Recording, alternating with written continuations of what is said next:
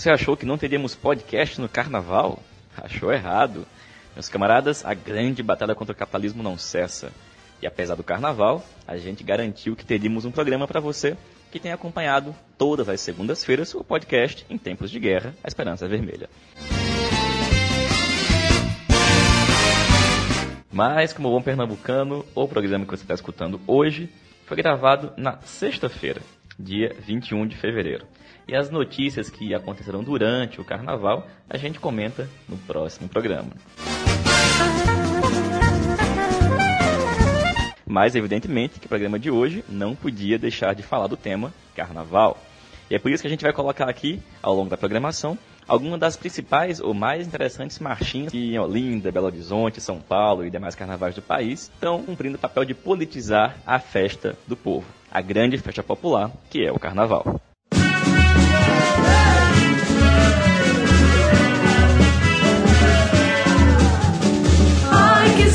Do meu ex, ele era um partidão, tanta coisa que ele fez. Ai, que saudade do meu ex, ele era um partidão, tanta coisa que ele fez. Meu ex surgiu com as lutas, nas ruas, praças, esquinas, sonhando um social. Glória que nos ensina como se deve amar.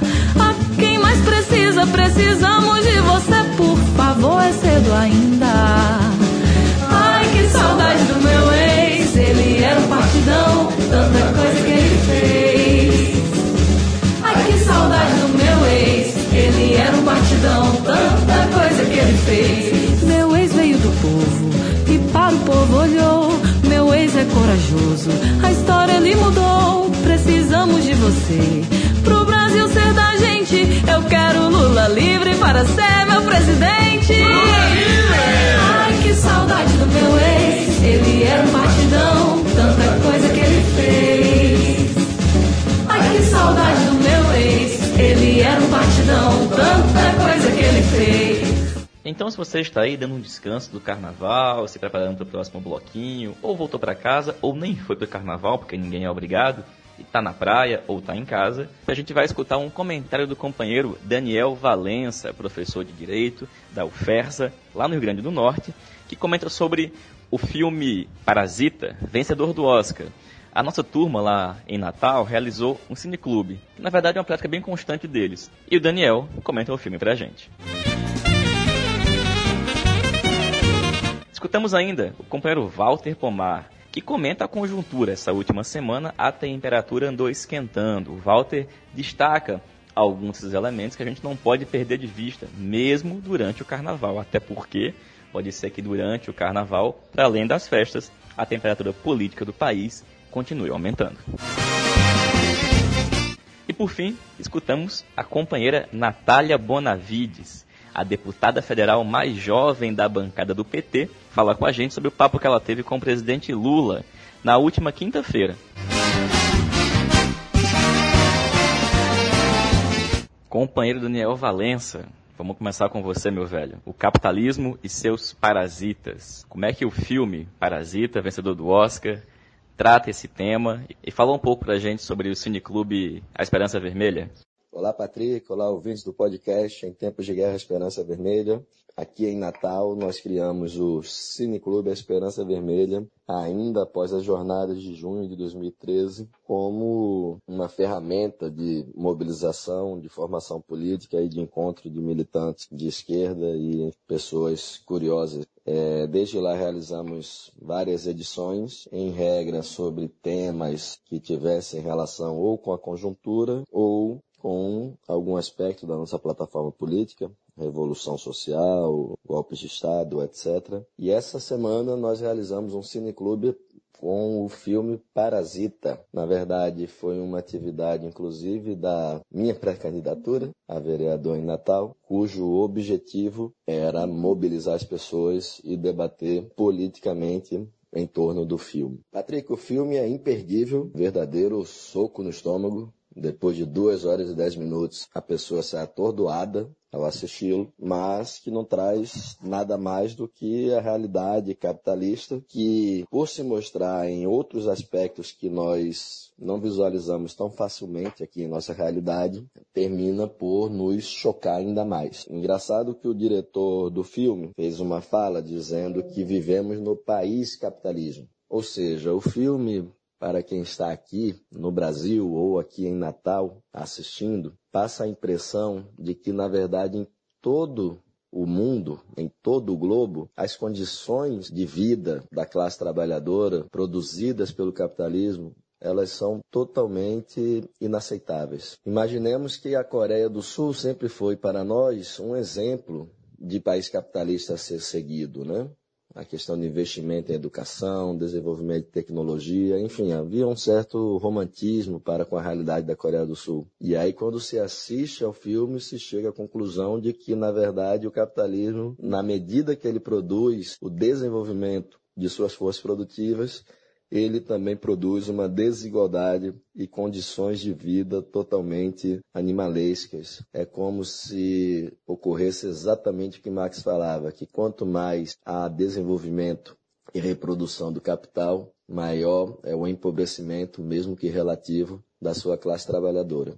E, Patrick, eu vou, enfim, tentar não dar nenhum spoiler, que é muito difícil, mas o nome do filme Parasita, ao longo dele, né, nós ficamos com aquela impressão se esse nome se refere à família principal, que age como bichos que vão tomando né, as coisas, vão ocupando determinada, determinado espaço e tomando para si. Se se refere à família proprietária, à família burguesa capitalista, que é muito bem retratada, as pessoas que não têm convivência entre si, é uma família que a mulher tem o seu papel muito bem estabelecido, uma família que para quaisquer coisas necessita de trabalhadores. Se se refere às pessoas que não são nem essas duas famílias, mas pessoas que estão em condições precárias de moradia na Coreia do Sul, ou se se refere ao que realmente é o parasita de fundo do filme, que é o sistema capitalista. E aí ele abre a possibilidade de um debate interessantíssimo sobre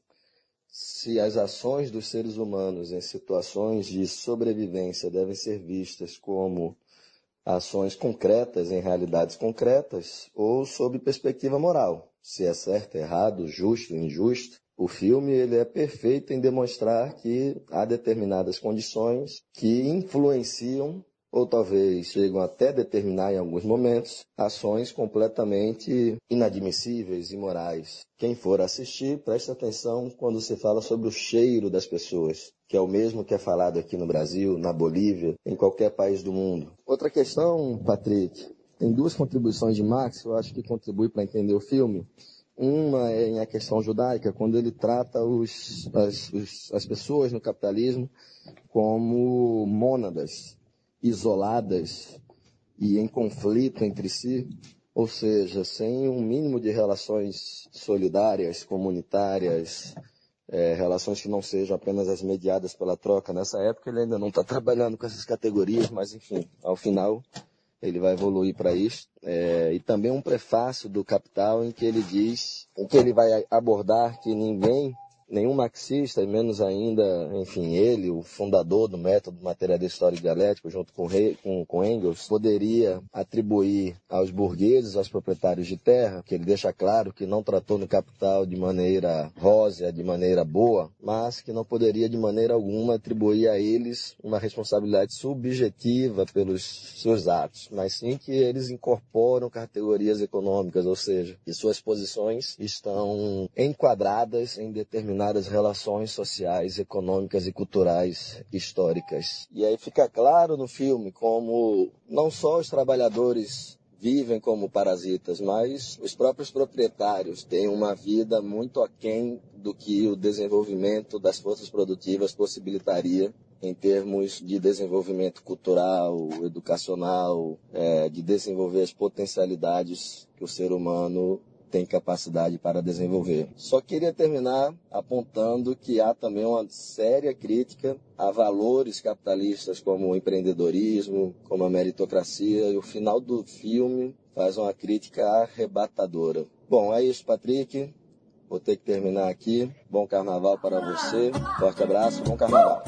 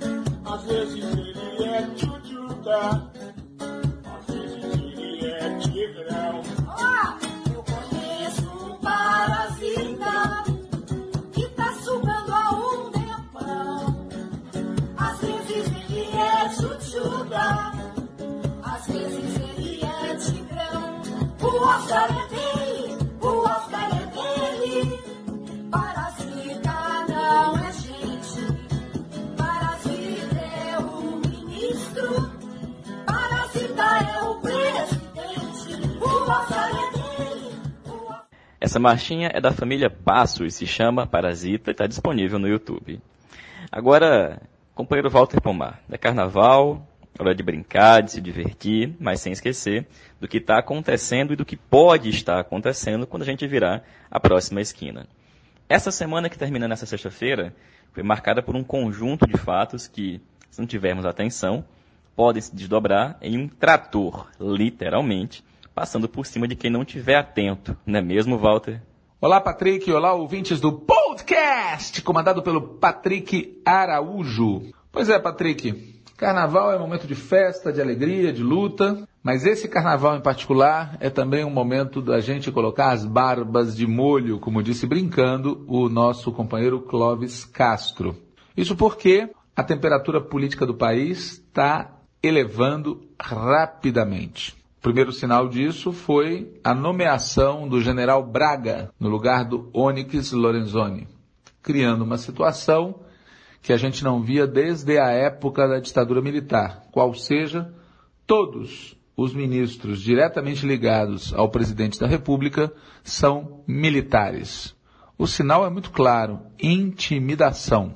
Outro sinal de aquecimento da temperatura foi a troca de impropérios entre o general Heleno e o presidente da Câmara dos Deputados, Rodrigo Maia. O general Heleno, sem saber que estava sendo gravado, mandou o parlamento para aquele lugar e recebeu uma resposta também gentil do presidente da Câmara, Rodrigo Maia mostrando que nas elites, naqueles que praticaram o golpe de 2016, naqueles que aplaudiram a prisão de Lula, naqueles que elegeram Bolsonaro, naqueles que estão aplicando o programa ultraliberal, há divergências crescentes. Outro exemplo de como a temperatura está crescendo rapidamente é a controvérsia em torno do ocorrido com o miliciano Adriano. Como todos sabem, esse miliciano era testemunha-chave para elucidar os vínculos entre o clã Bolsonaro e uma série de crimes cometidos no Rio de Janeiro, inclusive o assassinato da vereadora Marielle.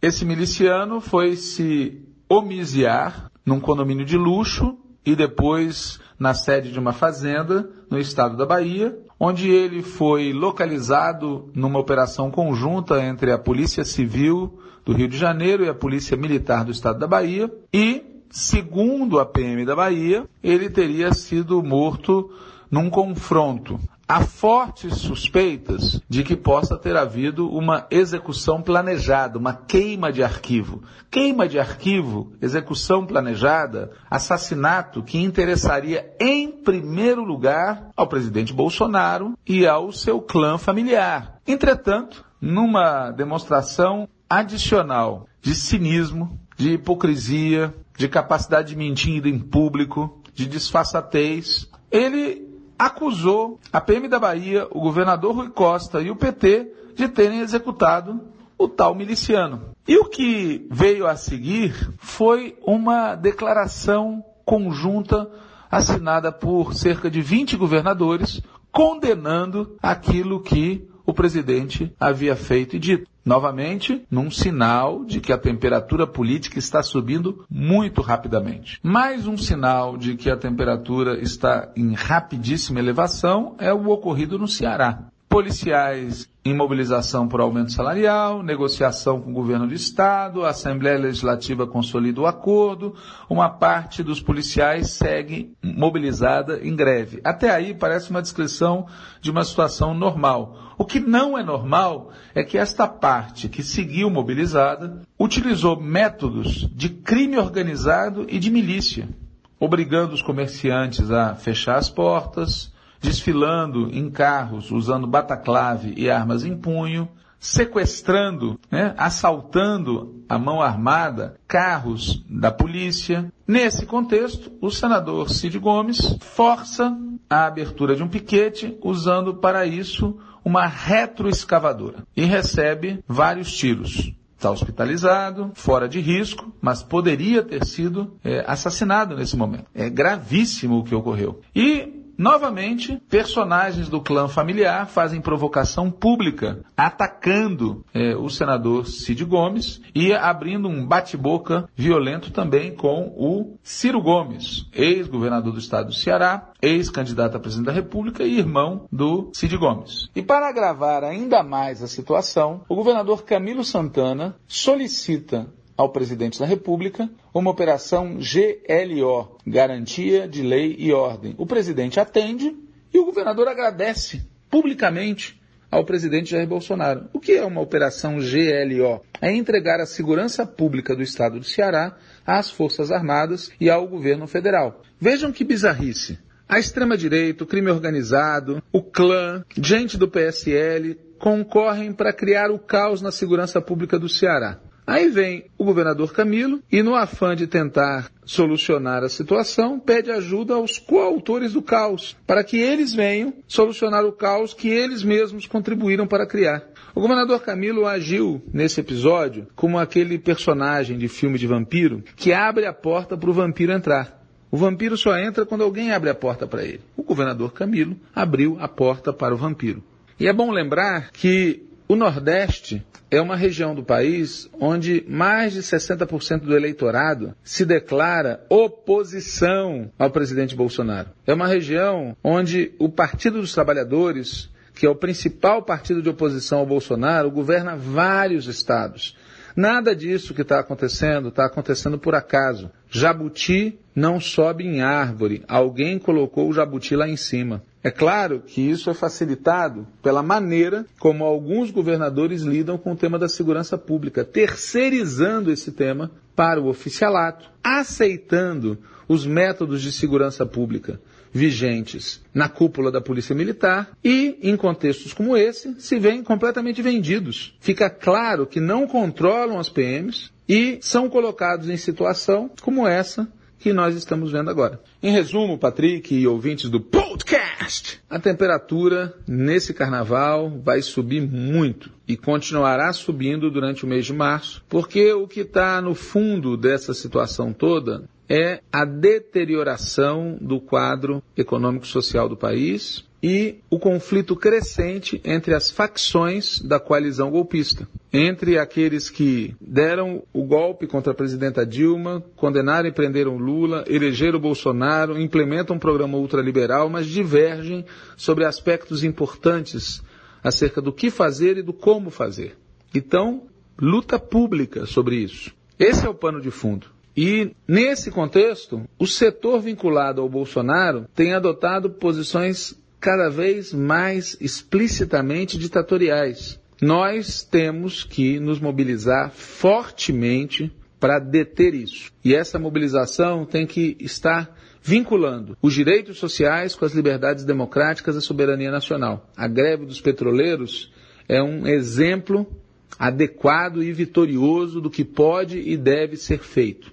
Nós vamos ter a mobilização do 8 de março, do 14 de março, do 18 de março, e essa deve ser a linha. Mobilização de massa em defesa dos direitos do povo, em defesa das liberdades democráticas e da soberania nacional, para impor uma derrota de conjunto aos golpistas e para impedir o processo de militarização que está em curso no país. Por fim, Patrick e ouvintes do podcast, eu acrescento o seguinte: a Executiva Nacional e o Diretório Nacional do PT têm de convocar imediatamente os nossos governadores e a nossa governadora para discutir toda essa situação. Só não vê quem não quer.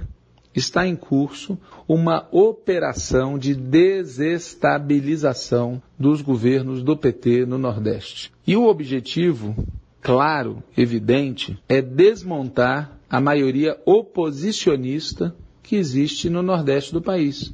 Mais de 60% do povo que vive naquela região declara que quer votar em 2020 e em 2022 em candidatos que façam aberta, total e declarada oposição ao bolsonarismo. Para o Bolsonaro e de maneira mais geral para a extrema direita, é fundamental quebrar essa força que a oposição tem no Nordeste. E veja, Patrick ouvintes do podcast, essa operação do bolsonarismo contra o Nordeste, contra os governadores de oposição, em particular contra o PT, é facilitada pela atitude de alguns dos nossos governadores. Nós já comentamos em edições anteriores desse podcast que vários governadores abrem mão de controlar a polícia, abrem mão de definir a política de segurança pública, entregam para a cúpula das polícias, para o oficialato, a definição e a implementação da política de segurança pública. Isso já seria um desastre em qualquer circunstância. Agora, na atual conjuntura do país, é um suicídio. É um suicídio porque o bolsonarismo tem uma enorme influência nas polícias e nas forças armadas, o que dá a ele a possibilidade de executar aquilo que a gente chama de operação em pinça. Com um dos braços da pinça, eles criam o caos. Com o outro braço da pinça, eles aparentemente reestabelecem a ordem. Nós vimos isso no caso da Bahia, de maneira mais teatral, e estamos vendo agora no caso de Ceará, de maneira explícita, que é essa operação. Com um braço, criar o caos, com outro braço, entre aspas, reestabelecer a ordem. Tudo isso com o concurso de alguns dos nossos governadores. Concurso direto ou indireto. No caso do Ceará, concurso direto, porque o governador pediu uma GLO, entregando para o governo federal bolsonarista e para as Forças Armadas o comando da segurança pública no Estado. Bom, evidentemente é uma situação inaceitável, é uma situação perigosíssima e cabe à direção do partido, à Executiva Nacional, ao Diretório Nacional, tomar medidas imediatas em diálogo com os governadores para, em primeiro lugar, impedir que a situação se expanda para outros estados, em segundo lugar, para reverter os danos já ocorridos no estado da Bahia e no estado do Ceará. E isso deve ser feito agora, durante o carnaval porque senão a quarta-feira de cinzas vai ter mais cinzas do que normalmente tem. E caso alguém tenha dúvidas sobre o que significaria uma quarta-feira de cinzas com mais cinzas do que o normal, basta dizer que na semana passada o presidente Lula foi chamado a depor num processo instruído com base na Lei de Segurança Nacional, um dos mais famigerados dispositivos legais, entre aspas, à disposição da ditadura militar.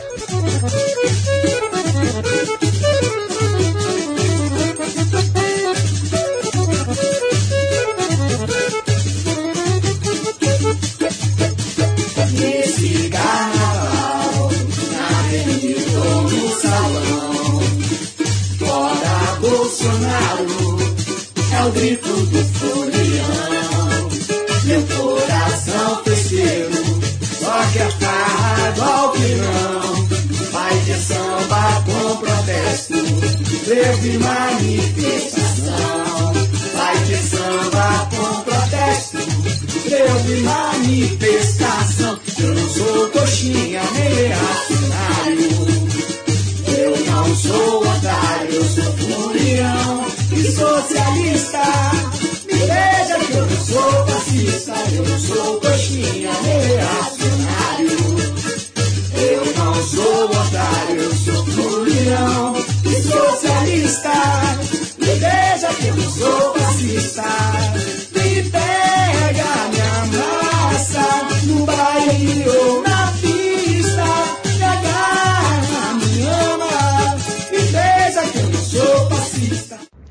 Companheira Natália Bonavides, a mais jovem deputada federal da bancada do PT.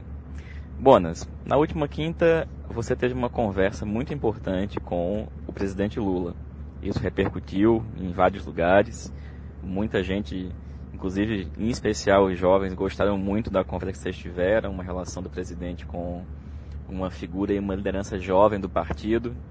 Mas, afinal de contas, do que foi que vocês trataram?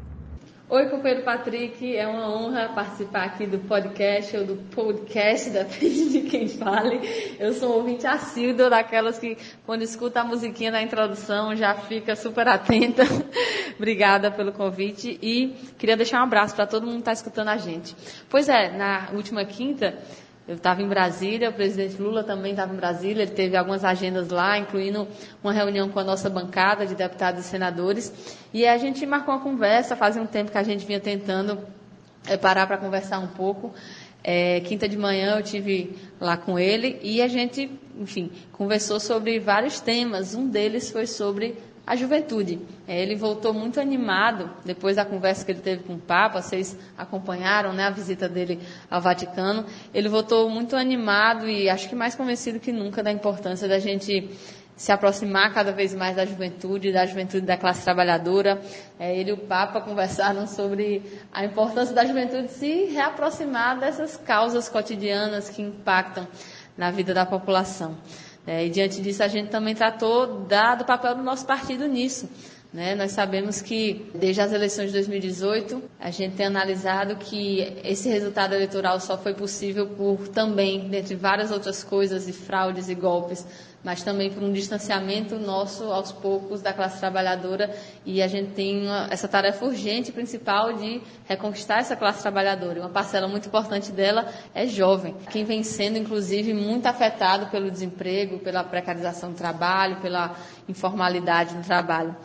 É, e aí, diante disso, a gente conversou sobre algumas outras coisas, sobre as questões do nosso estado, meu estado, que é o Rio Grande do Norte, é, sobre como está indo o governo Fátima. Mas a gente também tratou das eleições municipais. É, não sei se quem acompanha nosso programa aqui sabe, aqui no Rio Grande do Norte, aqui em Natal, o PT tem discutido a possibilidade de lançar uma candidatura própria para a prefeitura e muita gente tem falado no meu nome para ser a candidata do PT. Então, o presidente Lula falou a opinião dele sobre isso, ele acredita que seria importante é, que eu fosse candidata. Eu também falei um pouco para ele sobre como está sendo meu mandato, né? E ele falou da importância desse mandato. É, eu, inclusive, como a mais jovem da bancada do PT, a importância desse mandato para a renovação do partido, é, a importância dessa atuação nas pautas de destruição que o governo Bolsonaro tem emplacado a todo momento no Congresso. Foi uma boa conversa.